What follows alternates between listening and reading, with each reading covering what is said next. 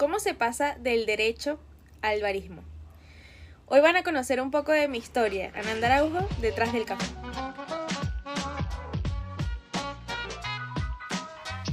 Bienvenidos a un nuevo episodio de La historia detrás del café. Este es un episodio que de hecho les debía sin que ustedes supieran que les debía porque iba a ser uno de los primeros episodios pero la verdad es que todo fue fluyendo muy bien con los demás invitados y mm, dije, bueno, lo voy a dejar para el final.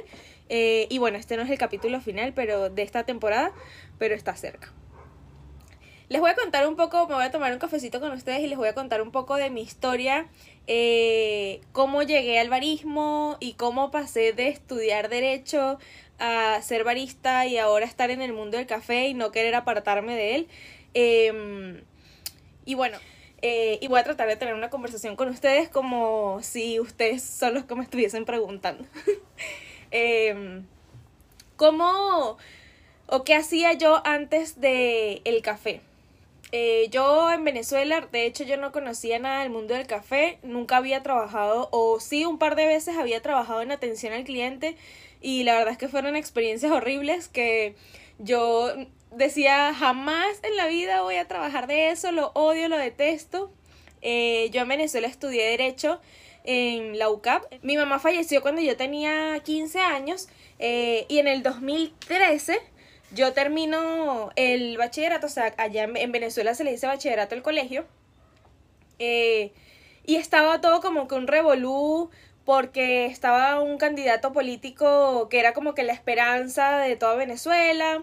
Em, y como que yo sentía como mucho esta pasión por la política y por los derechos. De hecho, una de las razones por las que yo empiezo a estudiar derecho es porque cuando mi mamá estaba enferma, em, nosotros no teníamos seguro médico y tuvimos que recorrer mil hospitales para que le dieran un diagnóstico, la diagnosticaron mal, eh, no la atendieron bien y yo sentía como que mucho ese tema de la injusticia eh, ya luego mi mamá fallece en un hospital y luego que fallece, de hecho, le dieron como que otro diagnóstico eh, y yo me sentía como que muy molesta con, con, las injusticias que pasaban en mi país. Yo decía, yo no conocía nada, nada externo porque yo nunca había viajado ni nada. Eh, pero yo decía, esto no me parece normal y no me parece justo, yo tengo que hacer algo, yo tengo que ser parte del cambio. Em, pues escuchábamos mucho en Venezuela en esa época el, el, las, las, campañas políticas. Eh, y bueno, yo con 17 años, pues eso era lo que, lo que yo quería, ¿no? Cambiar a, cambiar Venezuela y ser parte de ese cambio. Empiezo a estudiar derecho y mi única conexión ahí con el café era, como yo lo contaba en el, en el episodio pasado, era que yo, o sea, empecé a tomar café para aguantar las clases, porque habían clases demasiado pesadas, por ejemplo, nosotros nos dan derecho romano, que son clases súper extensas, eh, me lo daba de hecho un español que hablaba, eran clases magistrales como de tres horas, eh, y era todo el, todas las tres horas el profesor hablando sin parar ni un segundo. Y yo me tenía que salir de clase porque literal casi que me quedaba dormida. Eh, eso fue como que mi primer acercamiento con el café. Eh, no sabía hacer café para nada. Mi abuela hacía un café delicioso. Yo después de que mi mamá fallece y bueno, al tiempo yo me voy a vivir con mi papá. Eh, y mi abuela eh, hacía siempre, tenía café, o sea, siempre que tú ibas a su casa tenía café y para mí el café de mi abuela era lo máximo. Pero yo no sabía hacer café, cada vez, cada vez que yo lo intentaba me quedaba horrible. Eh, entonces, bueno, yo desistí, ya yo no como que no hacía mucho café, solamente como que compraba café en la universidad y ya. Y era simplemente esa para despertarme. Y era lo único que yo conocía. Además le echaba como 8000 cucharadas de azúcar y nada que ver, ¿no?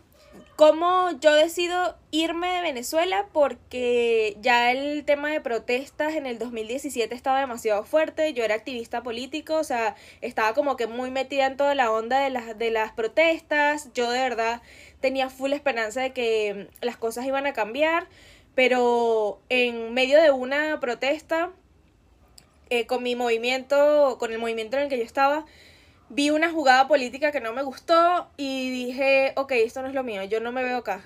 Eh, de hecho, yo en ese momento fumaba y me fumaba como dos cajas de cigarros al día del estrés y mm, llegó un momento en el que yo dije, esto no es vida, o sea, esto no es para mí. El apartamento donde yo vivía en Venezuela, en el paraíso, lo allanaron dos veces. Eh, era un tema muy complicado y yo ahí hablo con mi tía que desde siempre fue como que mi ayuda. Em, y me, le digo, mira tía, yo me quiero ir. Yo sé que todavía no he terminado la carrera, pero yo me quiero ir. Eh, me voy de Venezuela. Bueno, no, no fue así de fácil convencer a mi tía porque ella quería que yo terminara la carrera, pero yo sentía que yo tenía que irme ya. Me voy, ella me dice, bueno, yo te voy a apoyar nada más con el pasaje y un poco nada más para que, para que llegues allá. Yo llegué acá a Perú con 50 dólares y sin saber nada. Eh, no conocía a mucha gente acá. Eh, llegamos, o sea, yo me vine con una amiga y nosotras llegamos al RIMAC. Eh, una, una amiga, la mamá de una amiga vivía acá.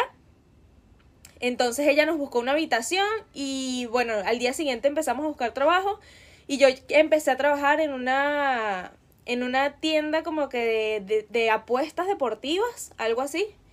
Eh, duré trabajando ahí como un mes y justo yo estaba buscando desde que yo llegué a Perú. Eh, yo estaba, yo no salía del RIMAC, obviamente.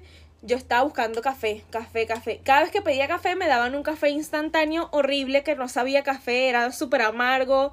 Eh, o sea, no era que el café de Venezuela que yo tomaba era, era de especialidad, porque no.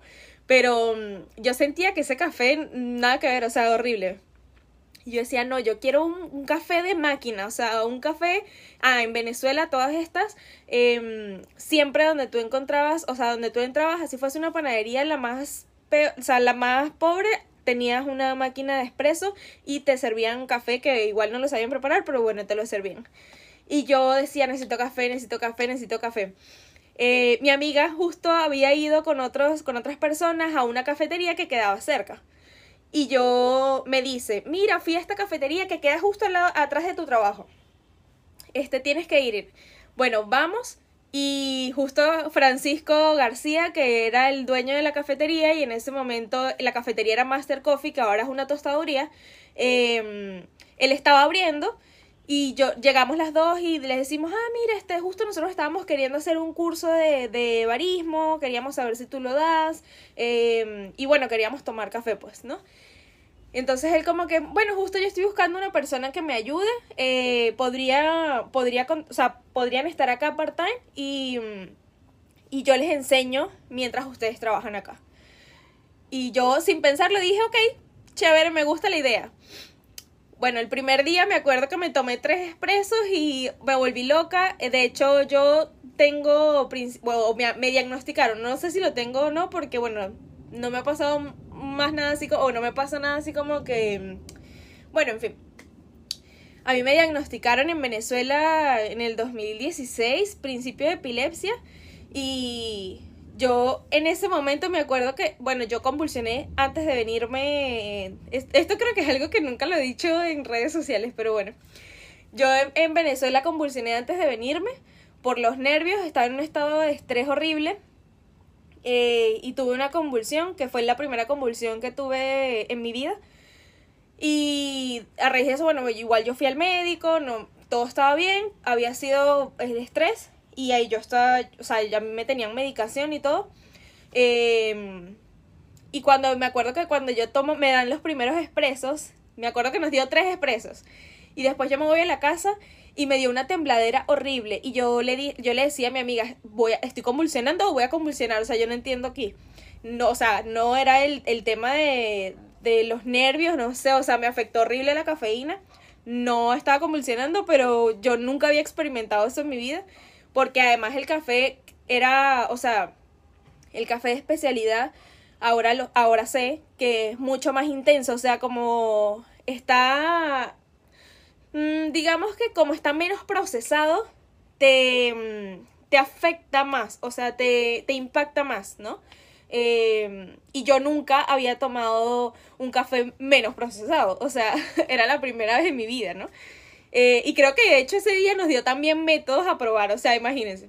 A mí me llamó muchísimo la atención ahí em, la forma en la que él explicaba eh, algo tan sencillo para mí qué era el café, o sea, ¿por qué una persona explicaría o hablaría con tanta pasión del café? O sea, él eh, nos decía, me acuerdo que el primer método que nos, em, que nos medio enseñó fue el Chemex. Y nada más nos explicó, o sea, nos dio una breve explicación. Y para mí era como que, wow, o sea, creo que yo lo que, lo que a mí más me, me, me conectó fue como que yo darme cuenta cómo una persona está tan apasionada con, con este tema. O sea, debe ser por algo. Eso me llamó demasiado la atención. Eh, sentí demasiada curiosidad y a medida que fueron pasando los días también fui experimentando cosas en mi cuerpo que yo decía, ok, esto es extraño. Yo sufro de depresión desde que mi mamá falleció. Ahí mi mamá tenía unos... Eso fue en el 2017. Eh, mi mamá falleció en el 2002. O sea, yo tenía... Ya mi mamá tenía como unos 5 años de haber fallecido y yo tenía unos 5 años con depresión. Entonces, yo me, me, fui dando cuenta que siempre que tomaba café, yo estaba muy feliz. O sea, pero demasiado feliz. Y era como que muy extraño porque no, no estaba acostumbrada eso fue algo que a mí me, me, empezó como que a llamar demasiado la atención y yo decía, ¿por, ¿por qué está pasando esto? Entonces me puse a investigar y me puse en, en medio de las investigaciones, me di cuenta o descubrí que, bueno, o sea, uno dice, ah, sí, el café te hace feliz y ya. O sea, lo, uno de repente lo dice como que muy simple. Pero mm, la verdad es que el café es una gran ayuda. O sea, si es un café que no está procesado y que está bien hecho, es una gran ayuda para las personas que sufrimos de depresión porque ayuda a tus neuronas, a esas neuronas que están un poco mal em, o que están enfermas, eh, las ayuda a estar felices. O sea, te aumenta la dopamina y eso hace que tú estés mucho más feliz todo el día. Entonces, cuando yo este, descubrí eso, además como que me llamó mucho más la atención, porque yo dije entonces, ok, esto, esto me puede ayudar. O sea, esto me puede ayudar a mí a, mantenerme más tranquila em, en cuanto a mis emociones. Y entonces empecé a investigar más. Por ejemplo, también había otras cosas que si yo tomaba un espresso que estaba eh, mal preparado, me caía muy mal, o sea, me ponía como que muy nerviosa eh, y me, me daba dolor de cabeza incluso. Y yo decía, ok, ¿por qué pasa esto? Entonces empezaba a notar que era porque de repente el, el hecho de, que el café se quemara te causaba o me causaba a mí cosas en el cuerpo, o sea, eh, en cuanto a salud. Entonces ahí empecé a dudar de cosas que, que, había escuchado toda mi vida, como el café hace daño, el café mm, eh, en exceso te puede hacer daño, el café da gastritis, por ejemplo, cosa que uno escucha muchísimo.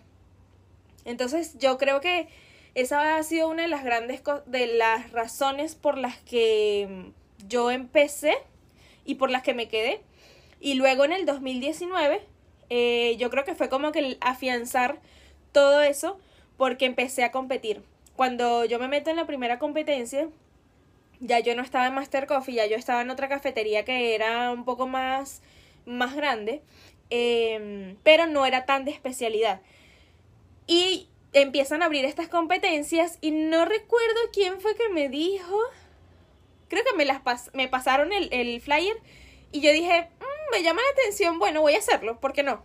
Yo no sabía, era de latear, yo no sabía absolutamente nada de latear en ese momento, yo creo que lo que me salía era como un cisne ahí todo choreto, o sea, era lo máximo que me salía y de hecho los tulipanes no me salían bien, eh, pero yo no sé, me sentí demasiado emocionada y dije, ok, lo voy a hacer. O sea, me voy a inscribir, ¿por qué no?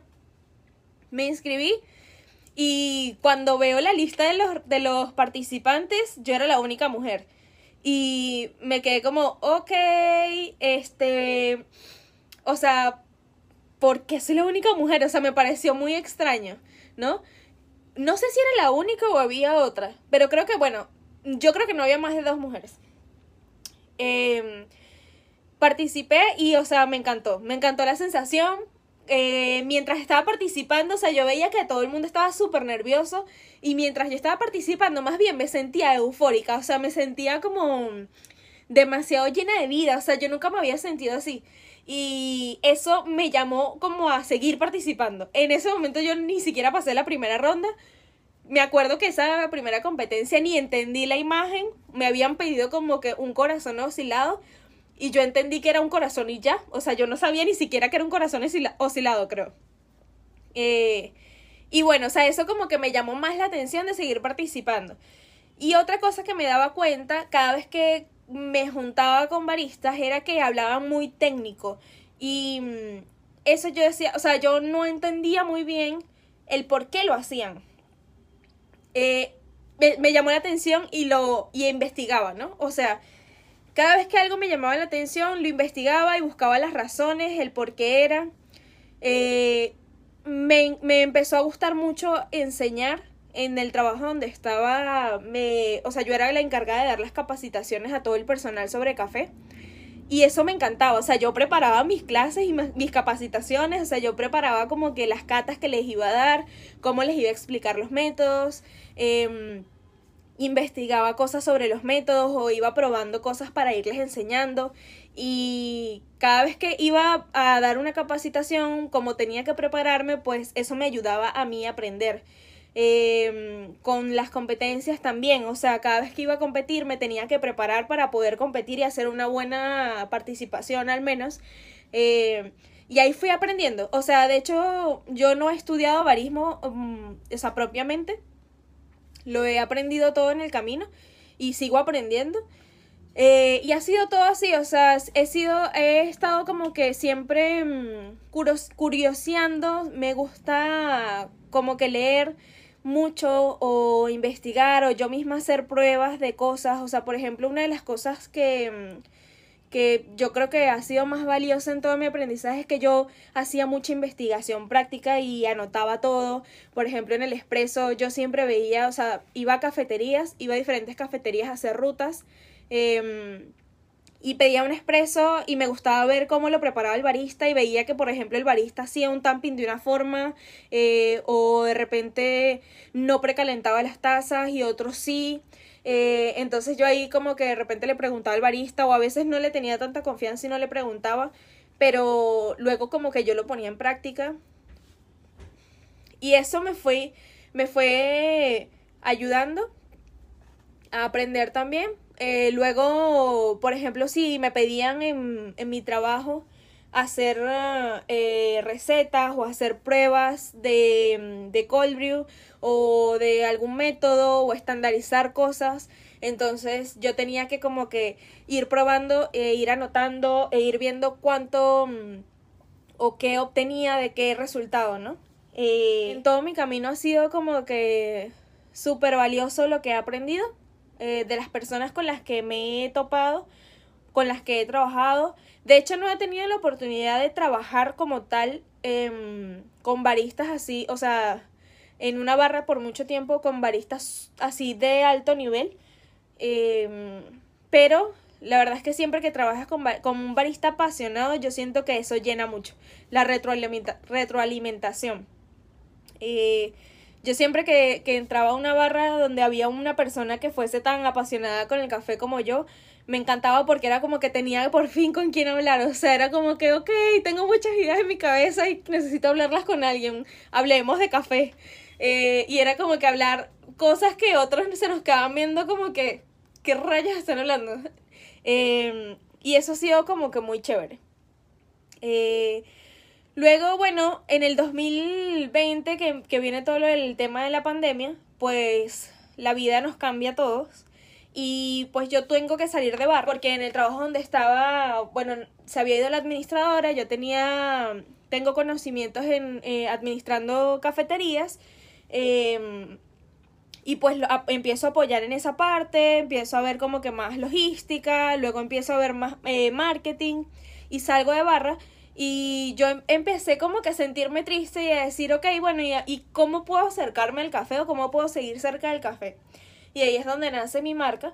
Eh, o donde nace como que donde empieza todo lo de, ok, voy a hacer una marca de café para estar al día con el café, ¿no? O sea, estar al menos como que mantenerme todavía en el mundo del café.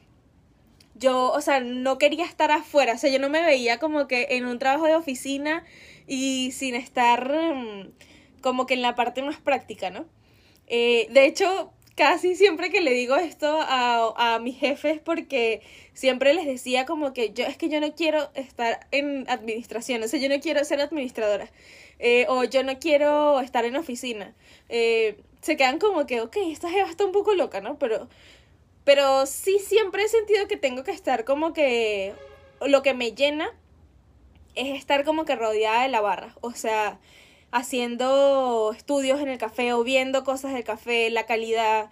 Eh, he tenido la oportunidad de estar en, en muchas de las etapas del café, o sea, he aprendido un poco de tueste, he aprendido un poco de, cata, he aprendido un poco de... Mm, o sea, he aprendido de calibración porque he estado en barra, eh, he estado en eventos, o sea, me gusta como que aprender de todo un poco y luego como que ir especializándome o ir como que profundizando en temas en específico, ¿no? Y siento que uno nunca termina de aprender. Creo que de acá en adelante, eh, una de las cosas que me encantaría seguir haciendo es enseñar lo que he aprendido. Creo que por eso también nace un poco la, lo que hago o lo que trato de difundir en las redes sociales eh, y por lo que estoy tan activa por acá, es porque me gusta enseñar, o sea, me gusta mm, transmitir lo que sé o lo que he aprendido. Eh, y lo que voy aprendiendo también, o sea, porque creo que nunca, nunca terminamos de aprender eh, y yo siento que todavía me falta aprender muchísimo. además, yo tu, he tenido la oportunidad, yo creo que he sido muy afortunada en ese sentido eh, porque he tenido la oportunidad de estar rodeada de personas que saben mucho. he escuchado muchas de sus teorías, eh, las he podido poner en práctica o me han enseñado cosas, pero no todos tenemos esa oportunidad.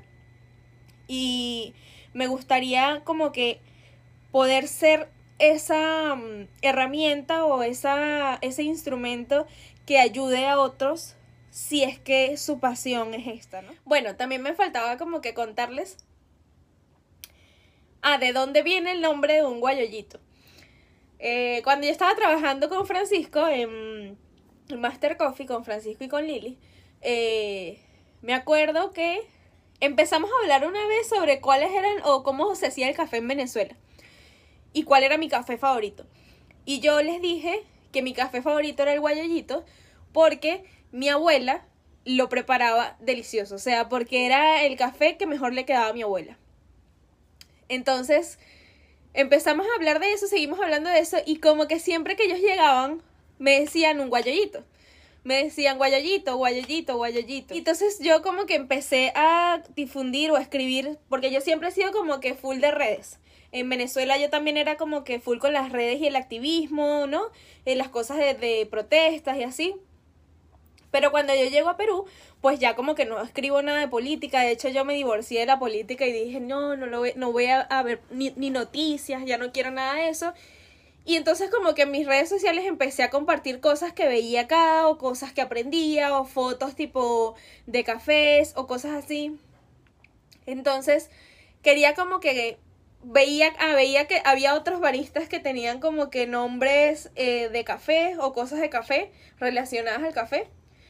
Y yo dije, bueno, este, de repente entonces pongo un guayollito que es mi café favorito, ¿no? Y pues así empezó. Y ahora lo loco es que ya sea como que, mm, o sea, más conocido. De hecho, yo me acuerdo que en el 2019 cuando iba a competencias, todos me llamaban como un guayollito, o sea, no me llamaban ni siquiera por mi nombre. Y de hecho yo creo que todavía hay muy, o sea, muchas personas que cuando dicen, no, Ananda, este, dicen, ¿quién? Y es como un guayollito. Y es como, ah, ok. O sea, creo que me, me e, el, en el 2019 que empecé a estar como más en eventos, eh, hice que, que se conociera un poco más ese, ese, ese término. Y eso también me gustó, porque yo dije, ok, entonces yo puedo difundir un poco de nuestra cultura a través de un nombre, ¿no? Eh, porque cada vez que entonces yo decía, ah, este, un guayollito, o me decían un guayollito, había muchas personas que me preguntaban o se me acercaban y me decían, pero ¿qué significa un guayollito? Entonces yo ahí tenía que explicarles y pues a, la vez estaba difundiendo parte de la cultura de Venezuela, ¿no? y era algo que me llenaba también. Entonces, bueno, este, así nace un guayollito como nombre de Instagram. como emprendedora ha sido un camino un poco más, más de retos. La verdad es que es bien diferente hacer, hacer barista y ya, porque tienes que aprender mucho de todo. Eh, me encanta, o sea, me encanta lo, lo que estoy haciendo ahorita, me encanta como que estar generando contenido, estar creando contenido. Eh, la verdad es que mi vida ha cambiado mucho a como era cuando empecé, eh, pero ha sido todo gracias al café. Y yo creo que estoy demasiado feliz con seguir en esto y creo que seguiré en esto por mucho más tiempo porque cada vez tengo más y más proyectos que están relacionados y que son para aprender. Em, hay muchas cosas que quiero hacer dentro del medio todavía. Y bueno, esa es un poco de mi historia. Espero que les pueda ayudar a otros si es que mm, necesitan ahí un poquito de, de ánimo este, para seguir. Yo creo que no, no he querido contarles como que mucho de tipo lo que he tenido que pasar y no sé qué porque al final no se trata de eso. Este, se trata de como que que sepan un poco, que conozcan un poco detrás de la historia de cada persona que, que viene a este podcast o que está invitado acá. Eh, y ya luego pues habrá episodios en donde profundizaremos o hablaremos de temas en específico, ¿no? Y discutiremos eso con otras personas. O será un episodio de, eh, en el que yo les voy a hablar sobre la historia de, de algo en específico. Eh, pero por ahora ha sido como que en estos episodios he querido transmitir un poco de cómo ha llegado cada persona que, que pasa por estos episodios a estar conectado con el café. Porque yo, por ejemplo, siento, y creo que siempre lo voy a decir, siento que el café me salvó. Eh, el café para mí fue una herramienta para poder superar la depresión o para poder ayudarme con la depresión no la he superado todavía, pero ahí voy. Eh, y siento que es una herramienta que me ayuda todos los días. Por eso lo consumo y por eso me gusta. Y cuando hay personas que todavía dicen o pueden creer que el café hace daño, que el café da gastritis, que el café no sé qué, porque de hecho todavía escucho muchas personas que lo dicen, es como, ok, este, el mal café sí. Y bueno, yo siento que el café para mí ha sido una salvación en muchos sentidos como les decía antes, ha sido una herramienta o, o es todavía una herramienta para yo lidiar con la depresión. Es algo que ayuda a mi sistema eh, nervioso a estar feliz todos los días. Y además me ha dado una pasión. O sea, esa curiosidad de aprender cada día es como un farito que cuando estoy en mis días malos y no quiero nada, pues me da esa energía y ese ánimo de seguir adelante y, y además me ha conectado con personas maravillosas y me ha hecho estar en trabajos que me han gustado muchísimo y en proyectos que ahora, que ahora amo.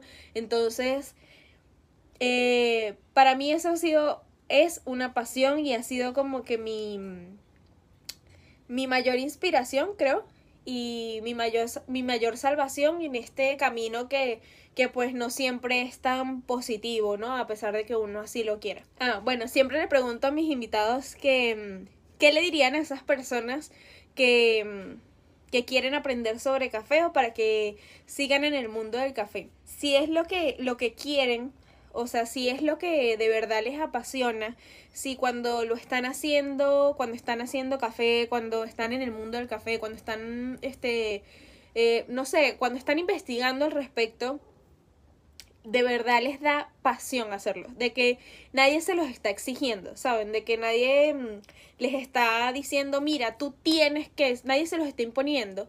Entonces, sigan adelante, porque la verdad es que yo creo que baristas hay muchísimos, em, hay muchos tostadores, hay muchos catadores, hay muchas personas que están dentro de este mundo y que van a seguir estando y que van a, van a venir más. Pero yo creo que lo que de verdad va a aportarle valor son personas apasionadas por aprender y por marcar una diferencia, por hacer cosas increíbles. Yo creo que lo mejor de, la pandemia ha sido mm, ver que, que haya muchas personas que estén apostando por hacer cosas diferentes.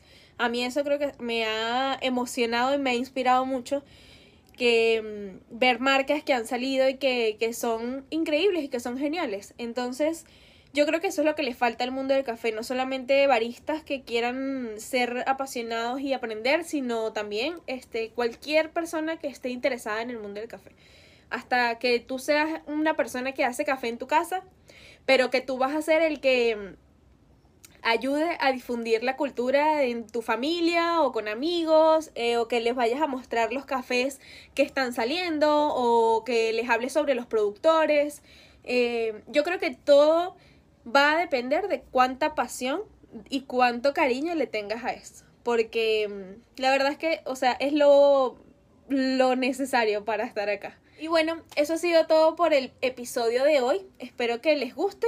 Espero que verlos un próximo miércoles o encontrarlos un próximo miércoles y con cada vez historias un poco más chéveres, algunas de repente que les gusten más, otras menos, no sé, pero la idea de esto es que mm, vayamos aprendiendo juntos. Adiós, cuídense, los quiero. Si te gustó este episodio no olvides suscribirte y nos vemos con otro cafecito el próximo miércoles. Hasta luego.